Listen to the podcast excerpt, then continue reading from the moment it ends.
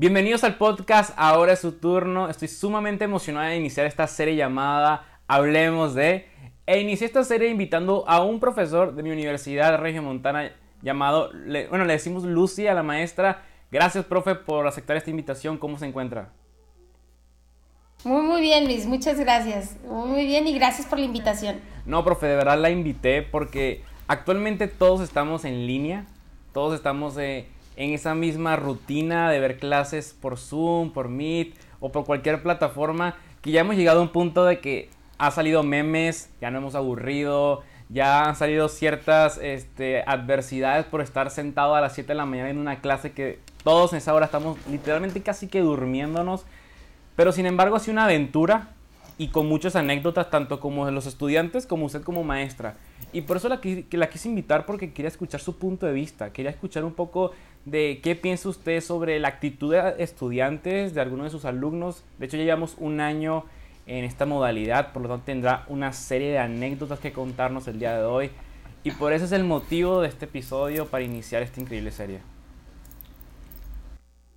Sí, la verdad es que creo que todos nos tocó subirnos al carrito este, en movimiento. Eh, fue de un día para otro, literal, nos cambió la vida. Este, y específicamente, por ejemplo, mis clases son clases prácticas, eh, son clases de trabajo presencial, o sea, realmente es mucho trabajo y modificarlas y eh, tratar de hacer que fusionaran por, en, en línea fue, ha sido, pues yo he estado aprendiendo muchísimo. Yo creo que junto con ustedes he estado aprendiendo y creo que así estamos todos los profesores, en estire y afloje. simplemente, en, aunque fuera presencial, cada grupo cambia. Todos los grupos cambian.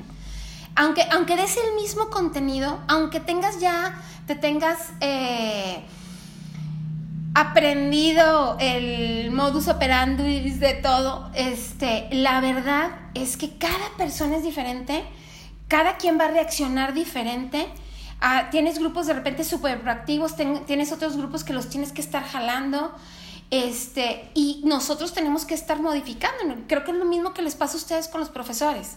O sea, hay profesores que son demasiado estrictos, hay otros que son más lexos, pero no significa que no aprendes. Entonces, uh, este, eh, ustedes también se han tenido que adaptar a la situación eh, y, y, creo que lo, la primer el primer factor que creo que ha, que ha hecho que funcione. Porque aunque no nos guste, aunque se critiquen, como dices tú, aunque haya memes, al final de cuentas, mal o bien esto está funcionando. Pero creo que lo que, lo que está haciendo funcionar es la empatía de ambos lados. O sea, ustedes se pusieron la camiseta y nosotros nos pusimos la camiseta. Entonces, como que eso ha ayudado. Digo, hay todo en la viña del Señor, tanto como profesores como alumnos. Pero al final de cuentas, si estoy hablando de un 100%, estoy hablando casi del 95%, estamos empáticos. Y estamos con la camiseta puesta para ayudar al otro. Y tal vez hace, justo tuvimos ayer una junta con los maestros, estábamos teniendo una plática y decíamos, fíjate, hace un año, dos años, en un presencial, si a mí un alumno me decía, ay maestra, es que no pude hacer la tarea, ¿qué hacías? Es un flojo, no quiere trabajar, no le interesa mi clase, no hizo nada, ta, ta, ta. Ahorita es, ¿por qué no lo hiciste? O sea, ya como que nosotros también estamos en una posición de, a ver, bueno, vamos a ver el cómo sí. O sea, ¿por qué no lo hiciste? Ah, no, pues me quedé sin luz. Ah, ah, ok. O sea, buscamos el cómo sí. Como que también estamos un poquito más asertivos o estamos también un poquito más abiertos a muchas posibilidades sin quitarnos lo estricto, ¿no? Que debes de tener respecto a la educación, ¿no? Sí, totalmente. De hecho, eh, hablando de eso que me mencionabas de ponerse la camiseta, tanto alumnos como profesores, hace dos días ocurrió algo en el Tec Milenio, me comentaron algunos compañeros y amigos que tengo en esta universidad, de algo que, que de verdad me impresionó, pero al mismo tiempo me di cuenta de la realidad de algunos grupos estudiantiles en algunas clases. Resulta que era un maestro Este, no voy a decir nombre ni apellido, ni tampoco materia para poder evitar ese... Se apellida Cantú, no, no es cierto. no, este, sin embargo, este, el maestro se acostumbraba todas las mañanas antes de empezar la, la clase, por así decirlo, preguntar a sus alumnos de cómo la pasaron, cómo estuvieron el fin de semana, se encuentran bien, para una manera de crear ese ambiente de empatía, como lo mencionabas, un ambiente donde pudieran haber ese, ese nexo que no tal vez no conectaran con el maestro, pero sí entre los mismos compañeros y se conocieran. Cosa que de verdad me parece súper extraordinaria porque desde que yo entré a pandemia no conozco a nadie de mi salón, o sea, de los que me he tocado de generaciones. Tal vez sí porque me tocó estar en un equipo, pero ya no es la amistad que formé con las amistades que estuve en presencial. Es totalmente distinto. Sin embargo, este, me comentaban que el maestro siempre hacía la misma pregunta, pero nadie le respondía. Típico de muchas clases que nadie habla cuando el maestro lanza una pregunta.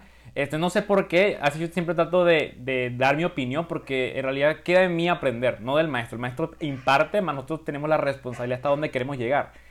Este, sin embargo, esta, esta vez, hace dos días, alguien se atrevió a abrir el micrófono, pero no fue para responderle la pregunta que a lo mejor el maestro desea una respuesta a su pregunta, sino para decirle, profesor, nadie quiere hablar de su vida, podemos continuar con la clase. Y yo de que, cuando me contaron esto fue de que, wow, qué, violenta respuesta hacia el maestro. Qué dura. Sí, entonces me comentaron mis compañeros que todo el mundo en el grupo empezó a decirle de que no, se pasó, de que no, que se cree, ella está bien crecida y todo eso. Pero me pongo a pensar, profe. O sea, ellos la critican a ella por su manera de cómo actuar, pero desde mi punto de vista ellos estaban todo igual en las clases pasadas, como ella, solamente que ella se atrevió a hablarlo. Pero todos eran la misma actitud de patanes. Lo pensaban. Sí, entonces, ah, pero como alguien ahorita se atrevió a decirle algo en la cara al maestro, se pusieron en su contra. Pero, oigan chicos, o sea, véanse en el espejo y dense cuenta que están haciendo la misma actitud que esta chava. Y creo que muchos como ustedes, profesor, han vivido momentos tan incómodos que ustedes van con todas las ganas, se despiertan de que, tal, sí, esto es mi pasión, esto es lo que me gusta hacer, me gusta enseñar a jóvenes para que pues ser responsable de su crecimiento, pues a gente que le gusta hacer eso. Y en un sentido, la actitud de, de sus estudiantes afecta su, su, como su tránsito profesional. No sé qué opina usted, profe. ¿Sabes? Algo que, que, retomando un poquito lo que decías de lo presencial con lo que nos está pasando. Eh, antes teníamos nosotros como profesores la posibilidad de detectar yo te puedo detectar físicamente, porque esto, o sea, tu vibra, lo que platicábamos antes de empezar la grabación, la vibra, eh, eh, la forma en que me ves, la forma en que estás en mi clase. Puedo detectar si hay apatía, si no te interesa, si estás, si tienes sueño, si no has, si tienes broncas también. O sea, una cosa es que tengas broncas y otra cosa es que te valga mi clase, ¿no? O sea, entonces eh, y ahorita en, en, la situación en la que nos encontramos no la podemos detectar tan fácil. Entonces, ¿qué hacemos los profesores? Tú lo has visto, yo, estoy, yo soy de ese estilo. Normalmente siempre empiezo, ¿cómo están? ¿Cómo les ha ido? ¿Qué les falta? Ta, ta, ta. Y también a veces, o sea, yo agradezco que aunque sea una o dos o tres personas, me contesta bien, Miss, ¿y usted cómo está? O sea, eh, pero la mayoría tú has visto, o sea, son grupos de 30 personas, veintitantas personas que no contestan. Este, y aparte estás viendo fotos. Entonces, no hay manera de, de, saber qué están pensando, no, estás, no, no sabes tú como profesor. Por un lado, sí se me hizo rudo por... Eh, la manera directa de, decirlo. Aparte, se vuelve un poquito más fría, este, se vuelve frío el, el, el, diálogo, el ambiente, porque, por ejemplo, tú ahorita me estás viendo, estás viendo mis facciones y cómo yo me estoy comportando respecto a ti. Pero cuando estás con puro audio, eh, posiblemente tú tengas una manera ruda de hablarme o, por ejemplo, si yo no te viera y tú me contestas, yo tal vez lo tomo como rudeza, pero posiblemente así hablas. Claro.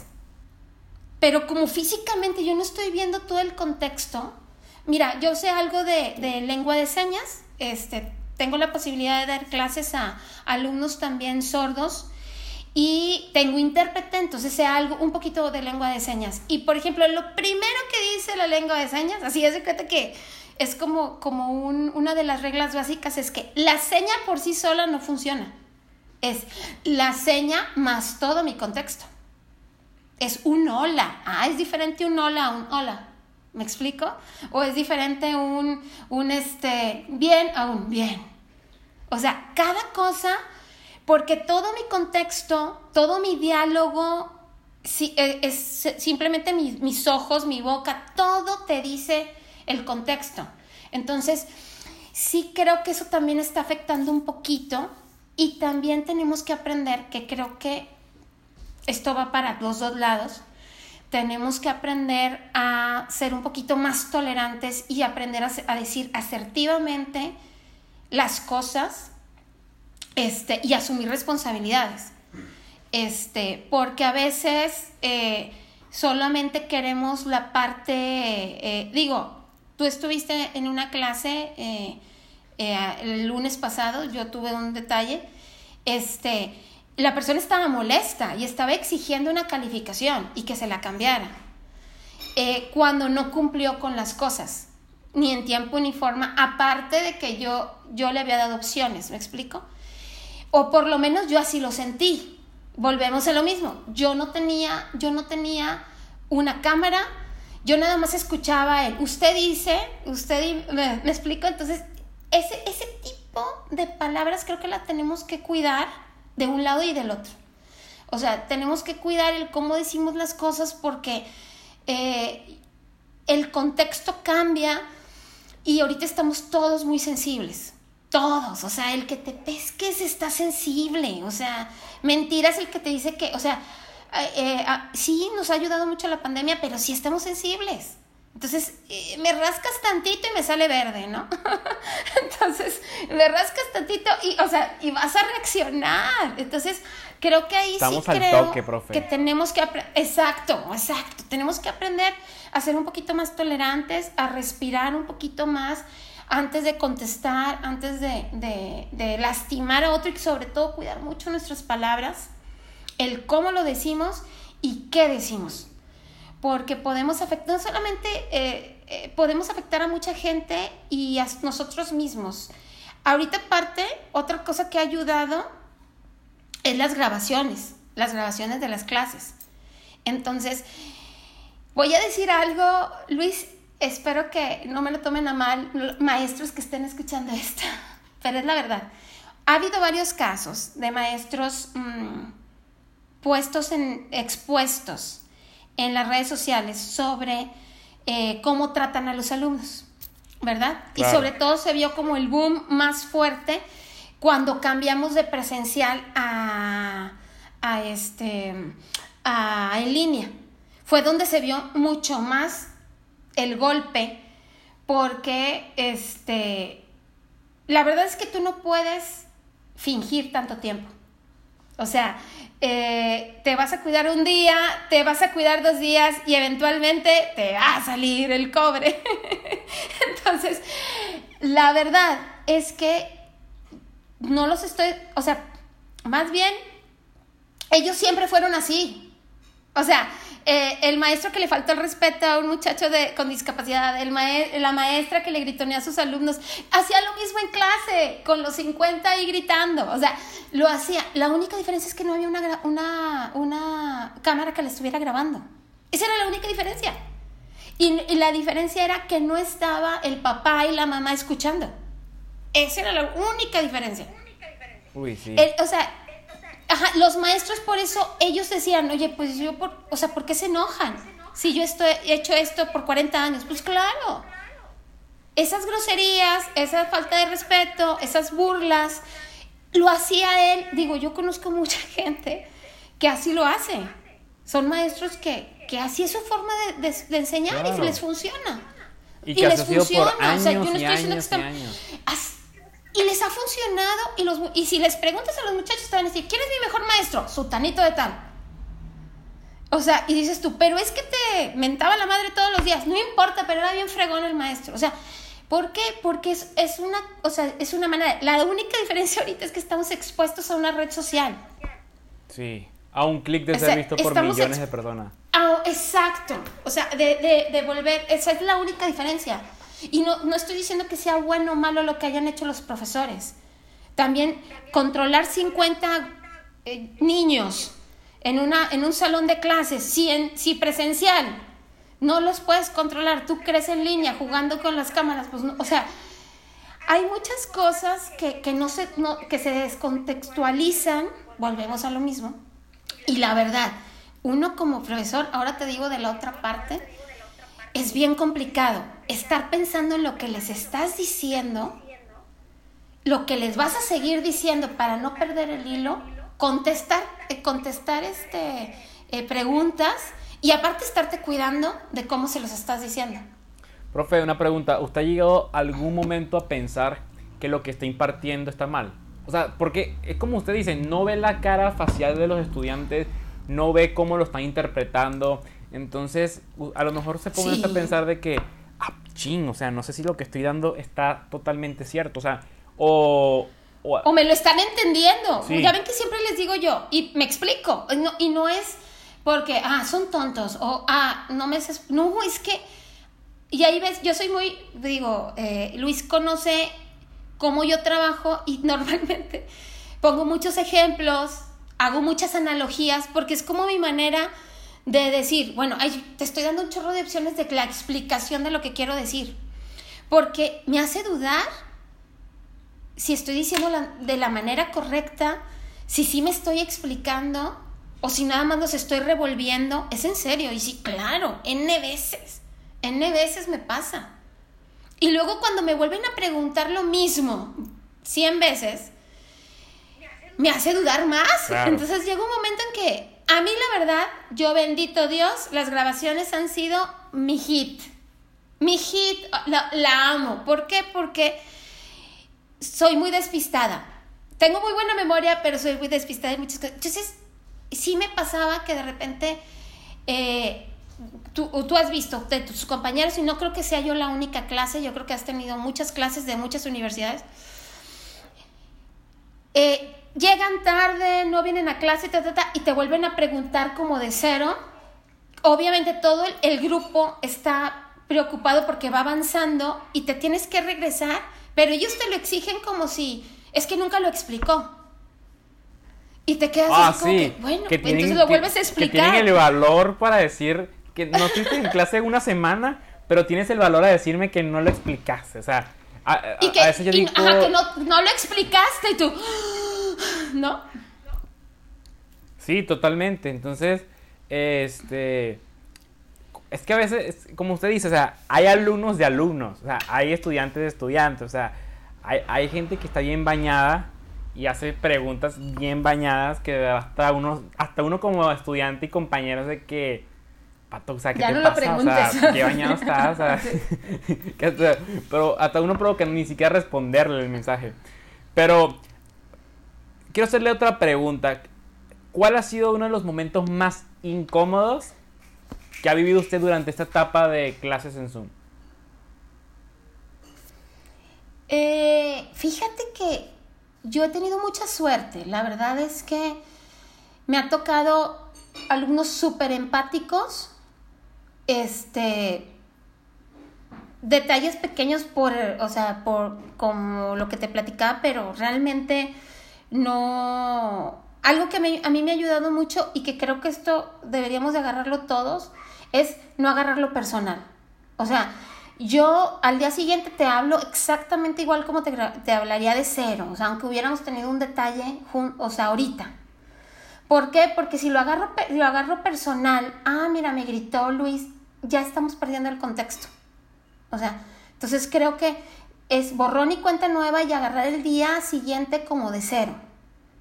O sea, ah, tenemos que aprender ambos. O sea, tanto ustedes para no agarrarle tirria a un profesor, tú no sabes ese día el profesor se enfermó, tuvo problemas en su casa, se, este, eh, su niño se, se, eh, se, puso mal, este, no reaccionó. De hecho, por ejemplo, me pasó, se los prometo, que me levanté un día y estaba completamente desubicada.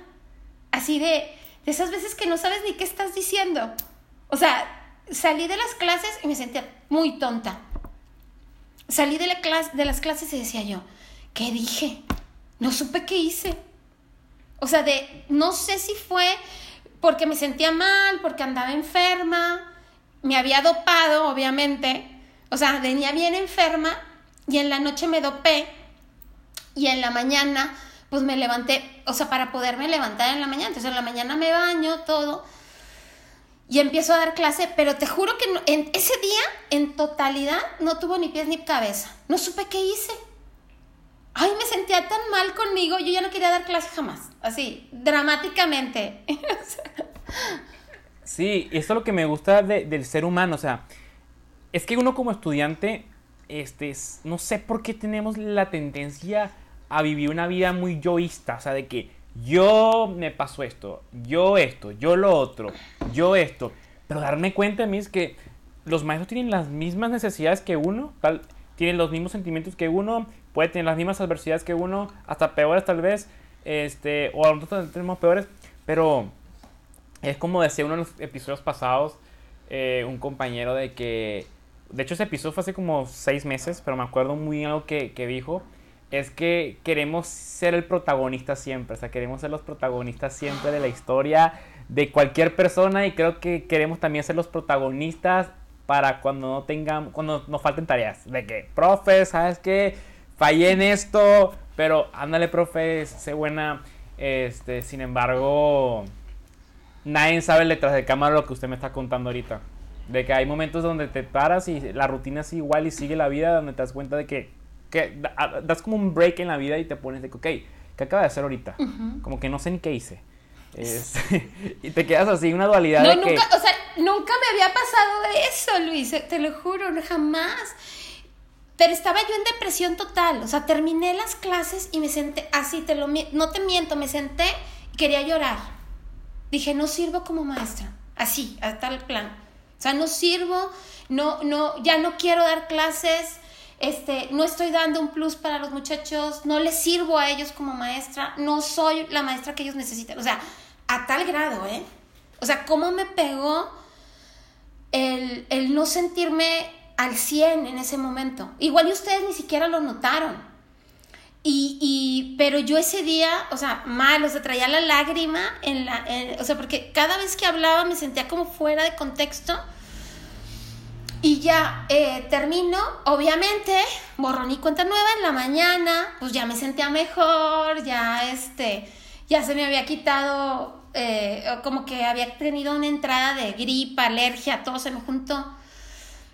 Y ya, o sea, al día siguiente pues ya más tranquila, pero, o sea, te estoy hablando de llorar. Claro. Llorar eh, por eso, o sea, de frustración. Fíjate que cuando uno llora es el punto máximo de la frustración, porque es la manera que el cuerpo drena todo el estrés todo. Y, yo no estoy hablando, y, te, y les prometo que eh, en las universidades que doy clase, y he tenido tanta suerte con mis alumnos, o sea, todos muy empáticos, sí ha habido un detallito por ahí, pero no, no falta, esos detalles los he tenido toda la vida. Siempre hay alguien, como decimos, o sea, eh, siempre hay alguien, o en ese momento me pescan en mis cinco minutos, o no sé, o sea, que hay una fricción o lo que sea, pero es raro. No quiero pensar los maestros que sí han tenido problemas graves o fuertes, este, eh, por ejemplo, en este caso lo que pasó de la luz, que se fue la luz, el internet, y lo voy a poner sobre la mesa porque, porque creo que nadie, nadie lo ha tocado, este, creo que, que, que en una época, creo que nosotros como maestros, o bueno, la gente es muy ingrata con nosotros como profesores. Este, y más a nosotros la pandemia nos, nos pegó muy fuerte. Yo no me acuerdo, o por lo menos lo voy a poner en el plato, ninguna de, de mis trabajos me dijeron, Lucy, ¿cómo vas a dar clase? ¿Tienes computadora? ¿Tienes internet? ¿Tienes luz? ¿Cómo vas a dar clase? Nada más me dijeron, el próximo lunes empiezas en línea. Y tienes que aprender Zoom, y ta, ta, ta, ta. No estoy yo estoy hablando, yo animalito de la creación. No estoy hablando de las otros maestros que dan todo el día clase, o sea, nada. Yo no sé cómo le hayan hecho ellos. En mi caso, yo estoy hablando que a mí nadie se sentó conmigo a decirme cómo le vas a hacer. Porque yo estoy, o sea, al final de cuentas se escucha muy dramático, pero mi clase, mi contrato es presencial, no es virtual. No es mi obligación tener una computadora. No es mi obligación tener internet. Dentro de mi contrato no es obligación. Entonces, no es diferente a ser un alumno. El alumno, o sea, por ejemplo, yo a mi hijo, o, en tu caso, tú estás asumiendo la responsabilidad de que cuando entraste a la clase, o cuando entraste a la universidad, o cuando entraste a la escuela, te exigieron ciertas cosas. Oye, vas a necesitar internet, oye, vas a necesitar un espacio donde tengas laptop o donde tengas una computadora porque la vas a ocupar para un chorro de clases. O sea, tú ya venías con ese chip. En el caso de nosotros, no. Entonces, la gente exigía, eh, nosotros no teníamos planes de estudio para, para cambiar este, de presencial a en línea, todo lo hicimos sobre el carrito, en movimiento. Y, vuelvo a lo mismo, ahorita con lo de la luz y el agua, eh, la, luz y el internet se evidenció todo. Porque ya no era, por ejemplo, a, nosotros nos decían, tengan tolerancia con los muchachos. Sí, y con nosotros. Y ya empezaron los coordinadores y la gente a darse cuenta, oye, hay que tener tolerancia con el maestro también. Si no tiene, o sea, si no tiene internet, pues ¿cómo da la clase? Sí, fue como que, ok, aquí usted y ustedes vean cómo... Nunca se habían tocado al maestro, ¿te acuerdas? O sea, siempre todo, los reglamentos, todo era eh, este, a favor de ustedes. O sea, y nos dieron muchísimos cursos de empatía, de resiliencia, de, o sea, muchas cosas para poderlos entender, pero ni uno para el profesor. Entonces, en este momento, yo en lo particular, la semana pasada, yo sentí que estábamos al mismo nivel. Que empezó la gente a pensar en nosotros, a pensar en, el profesor no tiene agua tampoco, no tiene luz, no tiene internet, no tiene que tampoco que comer porque no hay nada, está igual que el muchacho. Y fue la primera vez que sentí que ya estaban pensando en nosotros de que, ah, no, profe, si no se puede, no se puede meter a la clase, entendido, o sea, y ustedes también, la tranquilidad de ustedes de que no se preocupe, profesor, es, te sientes respaldado también por el alumno. O sea, sientes que no, que ustedes no le están viendo como, ah, la maestra no me quiere dar clase. Es, ella está igual que yo. Exacto, yo sentí, el, eh, me sentí que realmente estuvimos al mismo, al mismo nivel. Ustedes entendieron lo que vivíamos nosotros y nosotros lo de ustedes, o sea, igual. Pero siento que eh, en cuestión de, las autoridades empezaron a voltear a vernos a nosotros también como humanos, como con, necesidades y que estamos restringidos. Entonces, este, porque por ejemplo a nosotros es, ok, no das clase, pero consigue los videos, no das clase, pero grábate, no das clase, pero tú ve cómo vas a dar, cómo, cómo, o sea, siempre tenemos condiciones. Siempre hay condiciones para nosotros. Entonces, sí creo que, que, que, falta en ese sentido más apoyo para el profesor eh, en todos sentidos. Yo siento que, vuelvo a lo mismo, los muchachos han tenido mucha, mucho apoyo para nosotros, para la mayoría de nosotros como profesores, eh, y la empatía ha ayudado mucho, pero como que se ha olvidado esa parte, que también el maestro vivió eso, ¿no? Claro. Bueno, profesora, muchísimas gracias por, este tiempo que tuvimos aquí en el programa. De verdad estuvo muy, muy interesante ese punto de vista de que tuvo que llegar una catástrofe para poder ponernos al mismo nivel y que ellos pudieran poner ya no el, yo lo yo lo como en el punto financiero de que ya no ponerle la vista a los activos de la universidad que son los estudiantes porque son los que están pagando este sino darle cuenta a sus colaboradores también de verdad, increíble este primer episodio de la serie y para mí fue todo un placer tenerte con, nosotros. Ay, qué bueno, espero que les haya servido y, y, gracias por haberme invitado. Muchísimas gracias, encantada. Eso fue todo por hoy y muchas gracias por estar con nosotros en Ahora su turno. Hasta luego.